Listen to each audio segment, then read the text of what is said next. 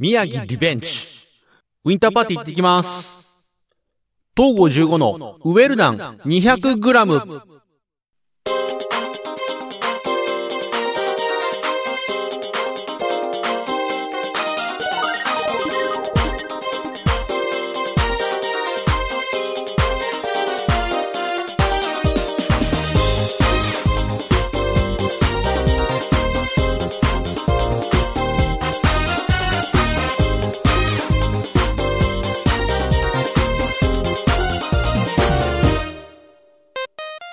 どうも、東郷15です。はい。ウィンターパーティー行ってきます。はい。チケット当選しました。うん。早いですね。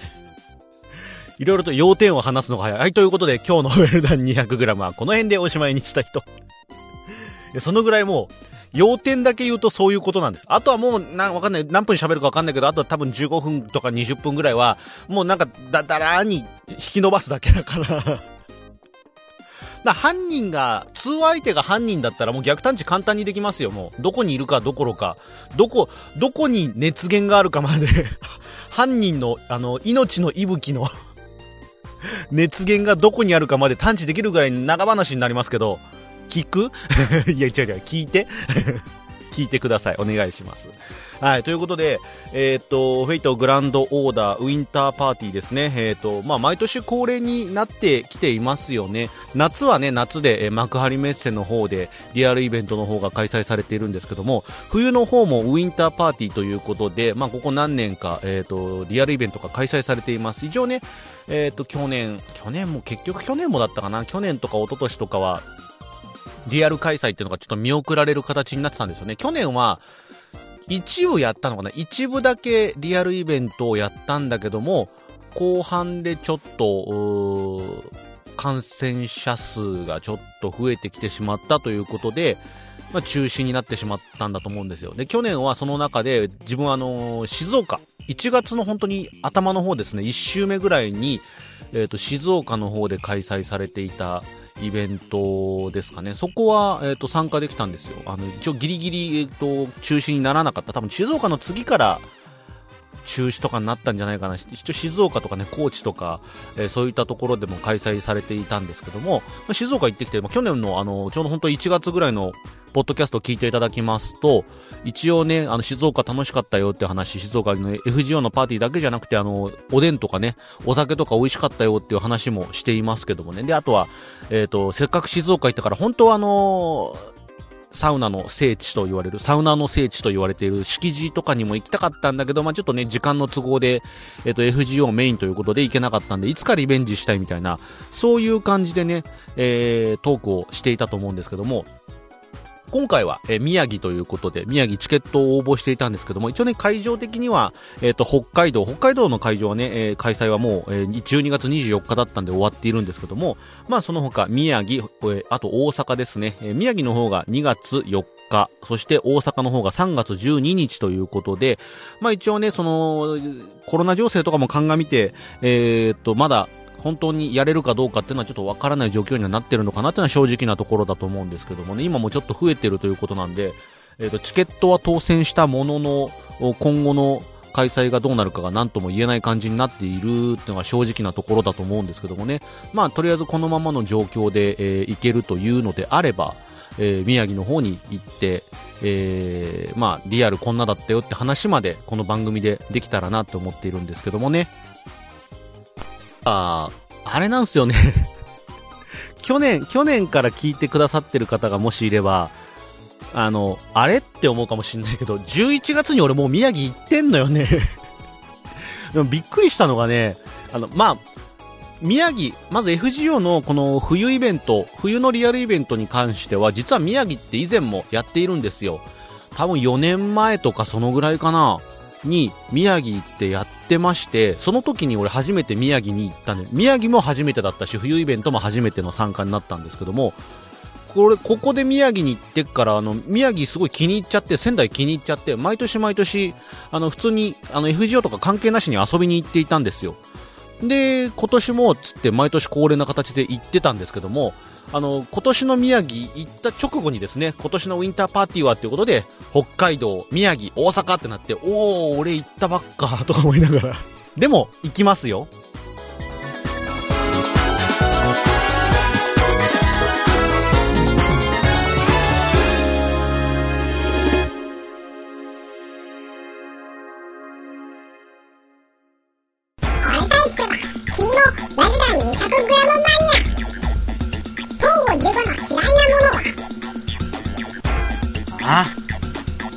ロカロリー飲料ウェルダン 200g ということで改めまして、東郷15です。はい。もうね、だから11月からだから、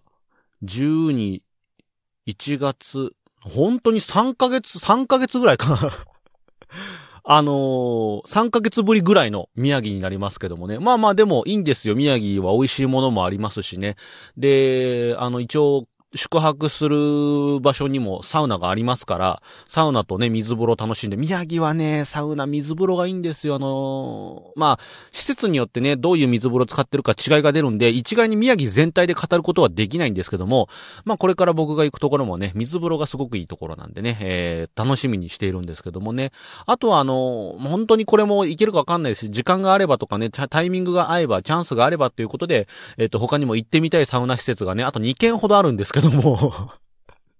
行けるかどうかはわかんない。その時の気分とか、えー、タイミングとかね、えーそういったいろいろなことが絡んでくるんで、えー行くか行かないかわかんないんですけども、チャンスがあれば行きたいなって思ってるサウナがね、まだ、えー何軒か宮城にはありますんで、まあ、ついでに行けたらな、なんて、思っておりますけども、まあでも、メインはね、FGO ということなんで、はい、あのーまあ、その二回、僕は、あのー冬イベント、FGO のイベントとして行く宮城は2回目ということになるんで、はい。会場もね、同じです。前回、えー開催された場所と同じで、夢メッセ宮城ということで、ここ、今回も、ここで、えー開催されるということなのでね。まあ一応場所とかもなんとなく分かっているので、で、もうあの、毎年毎年行ってる場所なんで、まあそろそろ、あの、あの辺、周辺だったらもう、あの、ナビとか使わないでもうろうろできるかななんて思ってるんですけどもね。あのー片手に牛タンをかじりながら、あの、運転してね、えー、宮、夢メッセ宮城の駐車場まで突っ込むことはできると思うんですけども、安全運転で行きましょうね。はい。ということで、FGO のイベントね、すごい楽しみなんですけども、一応ね、今回イベントとしてどんなものがあるかっていうとですね、コンテンツの方を見ますと、まあ、あの、展示がありますね。展示があったりとか、えっ、と、英霊召喚フォトスタジオということで、これはあの、夏イベントの方でも、えっ、と、このフォトスタジオはあったんですけども、これ俺夏イベの時にですね、あの、できなかったんですよ。整理券がもう終わっちゃってて、で、時間が取れないとか、たど、どっちだっけな時間、整理券はあったんだけども、俺一応ね、えっ、と、その日の最後後のスペシャルステージだったかな？一番最後のスペシャルステージの観覧チケットは取れてたんで、その時間に被っちゃうとかなんかで行けなかったんだったか取れなかったんだ。結局でもね、その、その整理券取れなくって、この英霊召喚フォトスタジオっていうのができなかったんで、今回は、えっと、ぜひ、これを優先的に取りたいなぁなんてことを思っているんですけどもね、一応、会場が分かれています。東京のね、幕張メッセはあの、全国からいろんな人が一斉に来ますけども、まあ、今回のは冬イベントでね、大阪、宮城、北海道3都市でやりますんで、あの、来場者っていうのがその夏イベントよりは少ない形でやるのかなって、会場も多分、うん幕張メッセよりは大きくなかったと思うんで、ここでね、ちょっと少人数、まあ、それでもいっぱい人はいますけどもね、少ない人数でこう、フォトスタジオとかもね、あの、幕張メッセの時よりは撮りやすくなってたらいいなと思っているのですけども、さてどうなることやらってことなんですが、自分はね、一応ここ、えー夏に、えー写真撮影ができなかったということなんで、リベンジをしたいなということで、ここ優先的にちょっと撮りたいなと思ってるんですけどもね。そして、えーあとはね、シャッフルサーバントっていうものがあって、えー16枚のカードの中から同じサーバントが描かれたカードを揃えようなんていうイベント、うんイベントとか展示があるみたいですね。あとは宝具展示ですかね。宝具展示はすごいいいですよ。あの、サーバントの持っている武器とか、えー宝具に使っている武器なんかが、あの、レプリカというかね、その展示があるんですよ。あの、武蔵ちゃんの刀とかね、はい、あの、セーバーが持っている、まあ、ご存知エクスカリバーであったりとかね。あとあの、ダヴィンチちゃん。ライダーの方のちっちゃいダヴィンチちゃんの方のあのランドセルとかがね、展示してあったりということで、これもね、すごく、美しいです、すごい。各サーバントの持っている武器、すごく美しいんでね、本当に写真映えするんで、それだけ撮ってもなんかオーラが感じられるような、すごいかっこいい武器が飾ってありますので、これもあの、目玉の一つですよね。あの、本当に飾って展示してあるんで、みんながパチパチ写真撮ってるんですけども、あの、本当にこれ、あの、見るだけでも、うっとり、うっとりできるんで、これも楽しみですね。あとはケルヌンのステンジということで、これ夏のイベントでもね、話題の一つになりましたけどもね、あの、会場の真ん中にでっかいケルヌンノスです。えっ、と、2部6章ですね。妖精帝国で出てきた、えーケルヌンノスというでっかい、あのー神様ですけどもね。はい。これが、会場に、えー宮城、各、宮城、北海道、大阪、各会場にもいるらしいですけども、今回各会場に来てくれるようですので、これもまた一つね、楽しみな、とか、あの、本当に、か、今回の今年のというかね、今シーズンのイベントを、なんか本当に象徴するような大きな巨大展示になっているのかなと思います。あとはですね、サーバントプラスアルファアクリル展示ということで、まあアクリルスタンドというか、アクリルスタンドじゃねえや、アクリルの等身大かな？等身大のパネルがあるんで、これが展示されているってね、あの、サーバント以外にも多分他のキャラクターですかね、えー各章に登場した、えー重要人物であったりとかね、立ち絵のあるキャラクターのパネルが展示されているのかなというふうに、えーなっています。で、その他チャレンジクエストということで、えーっと、これは多分あのステージの上で、え開催されるイベントになるかなと思うんですけどもね、予選なんかは多分、うんと、そういうブースで、えー一区画を取って、えチャレンジクエストをやってると思うんですけども、まあ、ここで、えっ、と、多分ダメージ、最大ダメージチャレンジだったかな？えっ、と、最後の、えー一旦で、えーどれだけ大きいダメージを出すことができるかっていうようなチャレンジクエストを開催しているのでね、これも、参加すると参加賞でなんかノベルティがもらえたりするらしいんですけども、ちょっと俺はあのー最大ダメージとかそういうの出すのちょっと苦手なんで、ちょっと参加はできそうもないかなと思ってるんですけども、まあ今回宮城行くよっていう方でね、腕に自信のある方はこれ参加してみてもいいんじゃないかなって思います。他にもな、プロダクトラインナップとかあったりしますけども、えー、その他、こう、目玉の一つとしては、えっ、と、モリアーティからの挑戦状ということで、謎解きイベントがあります。これもですね、えっ、と、リアルイベントでは恒例のイベントになってるのかなって思うんですけども、えっ、と、謎解きイベントですね。これあの、謎解き集団ですかね、スクラップですかね、スクラップ監修だったと思うんですけども、まあ、ここの、サーバントですかね。えっ、と、俺が行った時は確か、前の宮城の時は、えっ、と、アビゲイル、アビゲイルの、もう、謎解きがあったりとかしたんですけども、まあ、今回は、えーモリアーティということで、ジェームズ・モリアーティ、若森くんですね。えーいわゆる、若い頃のモリアーティからの挑戦状ということになります。えっ、と、これはですね、えっ、と、出題された謎をスマホアプリの LINE ですね。LINE を使って、あとは謎解きキットっていうのが、あの、会場で配布されるんですけども、これを使って謎を解いていくっていう体験型のアトラクションになってます。アトラクションつってもですね、会場の中に、なんかこう QR コードがあったりとか、なんか展示してるものがあったりとかして、それをもとに LINE からあの、謎が出題されるんですよね。まあ、これだと、えっ、と、LINE で、えー誰かサーバントと友達登録して、サーバントが LINE を俺に送ってきてくれるんですよ。で、そのサーバントがこういう謎があるよっていうのを言ってくれるのに対して、LINE で返事をしてあげる。答えを返事してあげると、正解なら、あの、正解で次の問題に行ったりとか、あの、不正解だったらそうじゃないみたいみたいな感じで、えー LINE をしながら謎解きができるっていう、そういうイベントですね。これも、えっ、と、楽しみですね、本当に。えー取り下ろしのフルボイス映像とかもあるようなので、えーこれ本当に、えーこの冬イベントでないと見ることができないものになるかなと思います。でも多分、去年なんかは、あの、まあ、途中でイベントが、あとリアル開催できなくなってしまったっていうこともあったので、YouTube の方とかでもその取り下ろしたボイスとか映像なんかは、えっ、と、配信されてたと思うんですけども、今回はどうなるんですかね？ちょっと気になるんですけども、まあ、この、あ、オープニング映像とかホームページ行くとあるみたいですね。オープニングの、なんかこう、ストーリーのあらすじというか始まりみたいなのが見れるみたいですけどもね。まあこういった謎解きイベントをですね、ね展示を見て回りながら、えっ、と謎解きをしながら、えーあとはスタッフトークなんかも見ることができるのかなと思います。一応ステージの方はですね、えっ、と、バラエティトークということで、声優さんの方が、えー舞台上に登壇して、えーまあ FGO 今年1年、今年1年というかまあ、一定のシーズンですかね。とり2部どうだった？みたいな話とかをしながら、えー自分の好きなサーバントの話をしたり、ストーリーの話をしたりっていうような感じのバラエティトークが展開されるのが、えー最初のバラエティトーク。で、その次にですね、FGO スタッフトークということで、あのースタッフですね、開発に関わる人とかが登壇して、えーゲームの中でこういうことがありましたよっていう開発についての裏話とかですね、あのーイベントについての裏話みたいなのが聞けるっていうことで、ここ結構ね、えー楽しみの一つでもあるんです。あの、声優さんとかね、そういうタレントさんが出てくる場所ではないんですけども、まあ、あの、FGO のスタッフのおじさんたちはみんなもう癒し系が多いんで、あの、本当に、開発担当、第2部開発担当ディレクターの加納義樹さんもそうですし、あとは広報ですかね、広報、マーケティング担当の、えっ、と、バスター石倉さんとかね、あとアニプレックスの広報の金沢さんとかね、この辺の人たちがもう本当に、あの、登壇して喋ると、本当に癒し。可愛いおじさんたちがね、あのーわちゃわちゃ喋ってるだけなんですけども、なんかすごい癒されるの。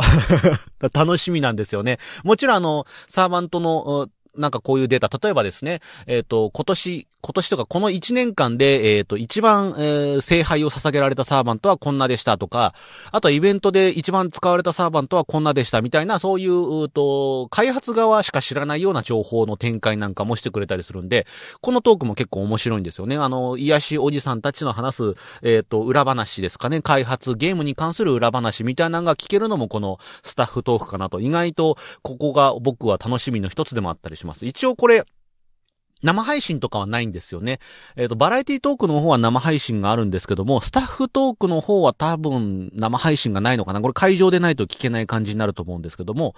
で、その後、さっき言っていたチャレンジクエストの決勝ステージということで、まあ、成績優秀な方がステージに上がって、えっ、と、チャレンジクエストをやるという形になるんですかね。で、最後の方に、えー FGO スペシャルトーク in 宮城ということで、これはあの、タレントさんで、声優さんですかね。声優さんと、あと、スタッフさん、まあ多分、加納さんとかが出てくるのかな。これで、えっ、と、まあ、スペシャルトークということで、最新情報、ゲームの最新情報とかね、そういったものが発表される形になるのかなと思います。まあ、宮城の方はですね、開始、えっ、と、開催日が2月の4日土曜日ということなんで、おそらくここで、えっ、と、バレンタインイベントとかの発表があったりするのかなと思います。あとはですね、えっ、と、今、かい、えっ、と、一応、ストーリー、メインストーリーの2部7章の前半が終わってまして、今トークしてる段階ではまだ7章の、えー後半ですかね。後半は公開されていない状況なんですけども、えっ、と、2月の、一応1月の下旬に、えー配信しますよということになっていますので、まあ、この、え FGO のイベントですかね、宮城イベントが開催されてる時にはもう配信が済んでいるという状態ですかね。だから人によっては、えっ、と、もしかしたら、2部7章が終わっている状況になっているのかなと思われます。ただ、えっ、と、もしかしたら配信されたばっかりなんで、ネタバレが、えーネタバレを防ぐためにも、2部7章の後編に触れるようなこととかないのかもしれないんですけども、もしかしたらね、わかんないです。一応一部の7章ですかね。一部7章、最終章と言われる7章の後に、最終章というか、まあ一部も、えー1章から7章まであって、7章全部終わってから、えー最終章という形の展開があったんですけども、2部はどうなるのかわからないんですけどもね、これも同じような形で7章が終わってから最後、2部大団円に向けての最終章が展開されるのかどうかみたいな、そういったところもね、ちょっと気になるところなんでね、えっ、と、まあ、これはメインストーリーの後編が、7章の後編が配信されて、どんなストーリーだったかっていうところの決着がつかないと何とも言えないんですけれども、まあ、こういったところがどういった展開が出てくるのかみたいなお話が出てくるのかどうかっていうのは気になるところですね。で、まあ、さっきも言った、えっ、と、通常でしたらね、2月なんでバレンタインイベントということで、バレンタインイベントに実装される新しいサーバントの情報とかね、そういったところも出てくるのか、出てこないのかみたいな気になるところにはなっているんですけどもね。はい、こういそういった形で、一日をですね、えっ、と、会場の展示であったりとか、物販であったりとか、えー、ステージですかね、ステージイベントであったりとかっていう形で、FGO のイベントが、えー進んでいく形になるかなと思うんですけどもね。あとはグッズとかもね、あの、物販さっきも言ってありますけども、はい、一応ウェブでね、物販も予定されているんで、会場に行けないという方はですね、この3会場ですかね、北海道、宮城、大阪会場が終わった後に、えーウェブでの受付が始まると思うんですけども、まあ会場に行って、えーそのウェブを待たずに買えるってのもリアルイベントの楽しみかなと思うんですけどもね、タペストリーがあったりとか、えークリアファイルがあったり、アクリルスタンドとかね、缶バッジセットとかもあります。ね、その他にも、えーっと、あ、すごいな。本がいっぱいカチューシャ。あ、これあれですね。北海道の時に、えーっと、バラエティトークの時に、あの、被ってましたね。大久保さんとか田中さんとかが、カチューシャ被ってましたね。はい。あとはマスキングテープがあったりとかね、アクリルチャーム、うんブランケットとかもありますね。あ、あ、これいいな。茶の湯ち、茶の湯ティーチャー湯飲みですね。湯飲み、えっ、と、今回、えっ、と、イベントですかね。グダグダイベントで新しく実装された千利休があしらわれている湯飲みがありますね。あ、これいいな。これちょっと欲しいな。あの、ちょっと違う話になるんですけども、あの、年末、昨年末に行われたガルパン博の物販でも、俺あのーあれですかね、け、えっ、と、千畑の、千畑の西隊長の湯飲み買ってますからね。お前どんだけ湯飲み好きなんだよっていう。ここにも湯飲みがある欲しい。湯飲み欲しいな。買おうかな。で、あとは、えっ、と、サコッシュですかね。えー、マセマティカルサコッシュということで、これもジェームズ・モリアーティの第一再臨学生風衣装の、えーモチーフとなったモリアーティのサコッシュですかね。はい。で、あとはチケットホルダー。まあ、イベント行ったらなんかチケットホルダーとか確かにあるといいですね。なんかイベント行ってきたよって感じがありますけども。であとはおなじみコマンドカード T シャツということで、バスターとクイックとアーツ3種類の、えー T シャツがありますね。あのー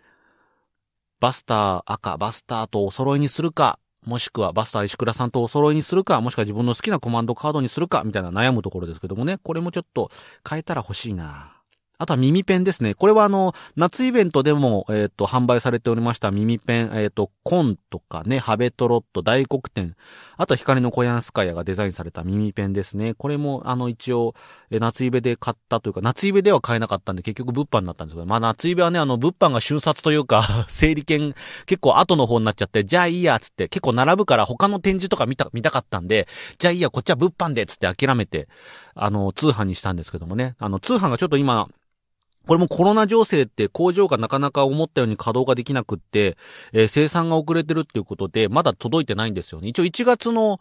うん20、21とかだったかな？あのー来週ぐらいから順次発送していくよっていうようなお詫びメールが来てたりしてたんですけども、そろそろ発送かなって。夏イベントの、えー思い出がそろそろ発送される感じになりそうなんですけどもね。そこで買ってるんで、おそらく来週、再来週ぐらいにその、夏イベの際に買った耳ペンが届くかなと思います。で、あとはですね、会場限定各地域のイラストとかをモチーフにしたアクリルチャームとか、えークリアファイルがあるという形ですかね。はい。一応北海道の方ではですね、あの、ジンギスカンとかトウモロコシがあしらわれた、えっ、と、リオグダコとかね、えーマシュとか、えーオルガマリーが描かれてるんですけども、あの、宮城は一体どんな感じになるのかって。まあ、当然あの、仙台ですからね、えーずんだ餅とか、えー牛タンとかね、あとはなんか、伊達政宗のあのーな、あの、シュッてしたの、シュッてしたかっこいいあの、兜みたいな。ああいうのとかあしらさ、あしらわれた、えーデザインなんか来たりするんですかね。はい。あとは宮城、あなんだろうな、牡蠣とかもね、牡蠣も結構、宮城美味しいですけどもね、そういった、あの、食べ物とかね、そういったものがモチーフになったりするのかななんて思うんですけども、まあそういった形で、えっ、と、一応2月の4日ですね、仙台の方で、宮城県は仙台の方で、えっ、と、冬イベントが開催されますんで、一応、まあ、情勢によって、えっ、と、急な変更とかはあるかもしれないんですけども、このままね、えー何事もなく、うに2月4日まで、えー行くことができたら、宮城に行ってイベントを楽しんでいきたいなと思います。今もですね、こうやってホームページ見たりとか、あとあの、まあ、車で行こうかなって思ってるんですけどもね、あの、道中のサービスエリアとかね、こう見ながら、あ、ここのサービスエリアであれ買おう、これ買おうみたいな楽しみにしてたりするんですけどもね、あの、牛タンも、牛タンも食ったろうかなとかね、あとお土産でね、あの、牛タンラー油ってお土産があるんですけども、これがね、ご飯がもう止まらない。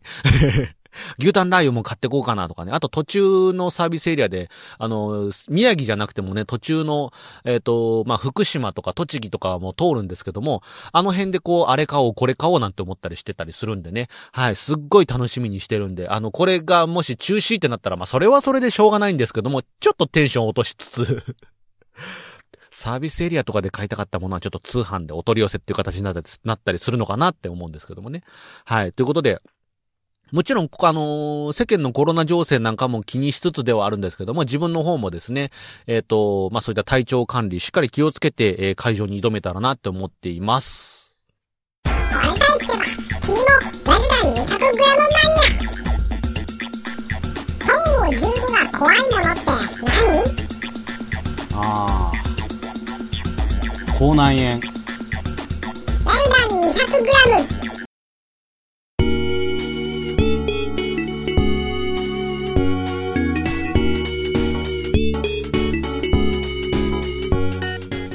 ということでエンディングです。はい。まあ、一応そうね、冬のこの時期なんで雪とかは気をつけたいなとは思うんですけどもね。はい。車で移動ってさっきも言いましたから、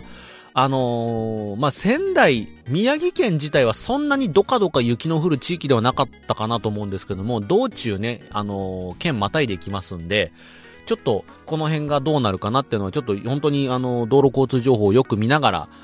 対策を取っていかなきゃいけないなって思っているんですけどもね、はい、安全運転、そして健康管理しっかりした上で、えー、宮城県まで行きたいなって思います。はい、あの、会場で、もしかしたら、君たち僕と会うかもしれないよということで。誰も気づかないし、気づかれたくないし、余計なことしないようにね、はい、ということで。俺、そんなことより会場で、えっ、ー、と、バスター石倉さんとか、加納義樹さんと出会って、あの、シールもらいたいし、夏イベントもね、シールもらえなかったんですよね。会場行くとね、あの、加納さんとか石倉さんがね、あの、シール配ってるんですよ。石倉さんはあの、バスターシール配ってたりとかね、あとあの、加納さんはあの、そのイベントの、えー、藤尾のシールくれてるんですけども、見かけはしたんですよ。で、見かけはして、えー、並ぼうとはした。並びたかったんですけども、俺確かその時ね、別の展示の待機列並んじゃってて、で、その向こう側、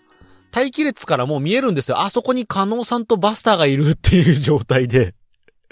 でも今もうここの列並んじゃったしな、みたいな。そういう感じで目の前でみんながシールもらってるのに、俺だけそこに行けないみたいな状況で、あのー、加納さんと石倉さんを見送ったことがあるんで、今年はちょっと、あの、会いたいな。シールを直接手渡しされたいなって思うんですけどもね。まあ一応あの、バスターシールとか、あの、その、そういうあの、FGO のステッカーみたいなやつは、過去のイベントでもね、毎回もらってはいたんで、えっ、ー、と、静岡はもらってないけど、前の宮城イベントの時も石倉さんからバスターシールもらったし、あとは夏イベントですかね。夏イベントの時も、一応過去あの、加納さんとかね、石倉さんからもらったりはしていたんで、一応ね、持ってはいるんですよ、シールは。持ってはいるけど、でもまあ何枚あってもいいですからね、あのシールは。今回もだから、あとは直接もらいたいっていうね、あの、いつも応援してますっていう感じで。癒しおじさんたちから直接シールをもらいたいっていう、そういう形でね、あの、コミュニケーションも取りたいなって思ってますんで、あの、楽しみにし、楽しみにしてることの一つではあるんですけどもね。そういった形で、えっ、ー、と、本当にリアルイベントがね、こう、徐々に徐々にやれているっていうのはすごくいいことかなって思うんでね、あの、本当に仙台、本当にこういうきっかけがないと仙台とかも行かなかったと思うんでね、はい。えー、それこそ前の、前回あった静岡もそうですし、あの、愛知県なんかもですね、なんかきっかけがないとなかなか行く機会ってないのかなって思って、旅行、単純にほら何もなくても旅行行くことはあるんですけども、なんかこうね、何もなしに旅行行こうかっていうと、なんかこう、こ、近くの行きやすいところであったりとか、あの、有名な観光スポットのあるところみたいな。もちろん仙台とか、えっ、ー、と、名古屋とかね、はい、静岡みたいなところも、あの、本当に立派な観光スポットあるんですけども、まあそう、イベントトをきっかけに行く、そしてそのイベント会場周辺っていう、あの、何もなければ来ないようなところだったりするかもしれないようなところですかね。そういう、うレジャースポットみたいなところとはちょっと違うところで見つける美味しいものであったりとか、気がつかなかった名所みたいなところにも行けるのがそういうイベントきっかけで行く旅行の楽しみの一つではあるのかなと思いますんでね。今回もまあ、仙台自体はもうあの辺はもう本当にここ4、5年、えー、毎年行ってる場所にはなるので、はい、えっ、ー、と、まあ、行き慣れた場所にはなるんですけども、また新しい発見なんかができてね、美味しいもの食べたりとか、えー、いいものが見られたりしたらいいなと思っていますんで、楽しみに、もう本当にワクワクしてるんですけどもね、ワクワクワクワクしながら、えっ、と、無事、無事宮城に行けるよう祈っております。お願いします。ということでまあ、このイベントが無事開催されて、僕が、えー、宮城まで行って感想を持ち帰ることができたら、えー、本当に次の週ぐらいのウェルダン 200g でも感想を喋ったりしたいなって思っておりますんで、あの、楽しみだなっていう方、会場行けないけどもそういう感想とか聞くの楽しみだなっていう方がいれば、ぜひ、えー、ウェルダン 200g の方をですね、チャンネル登録してもらったり、グッドボタン、高評価ボタンを押してもらうと、あの、いっぱいお土産話持って帰るよう努力しますんで、はい、ぜひよろしくお願いします。ということで、今週のウェルダン 200g はこの辺で終わりにしたいと思います。それでは、また次回。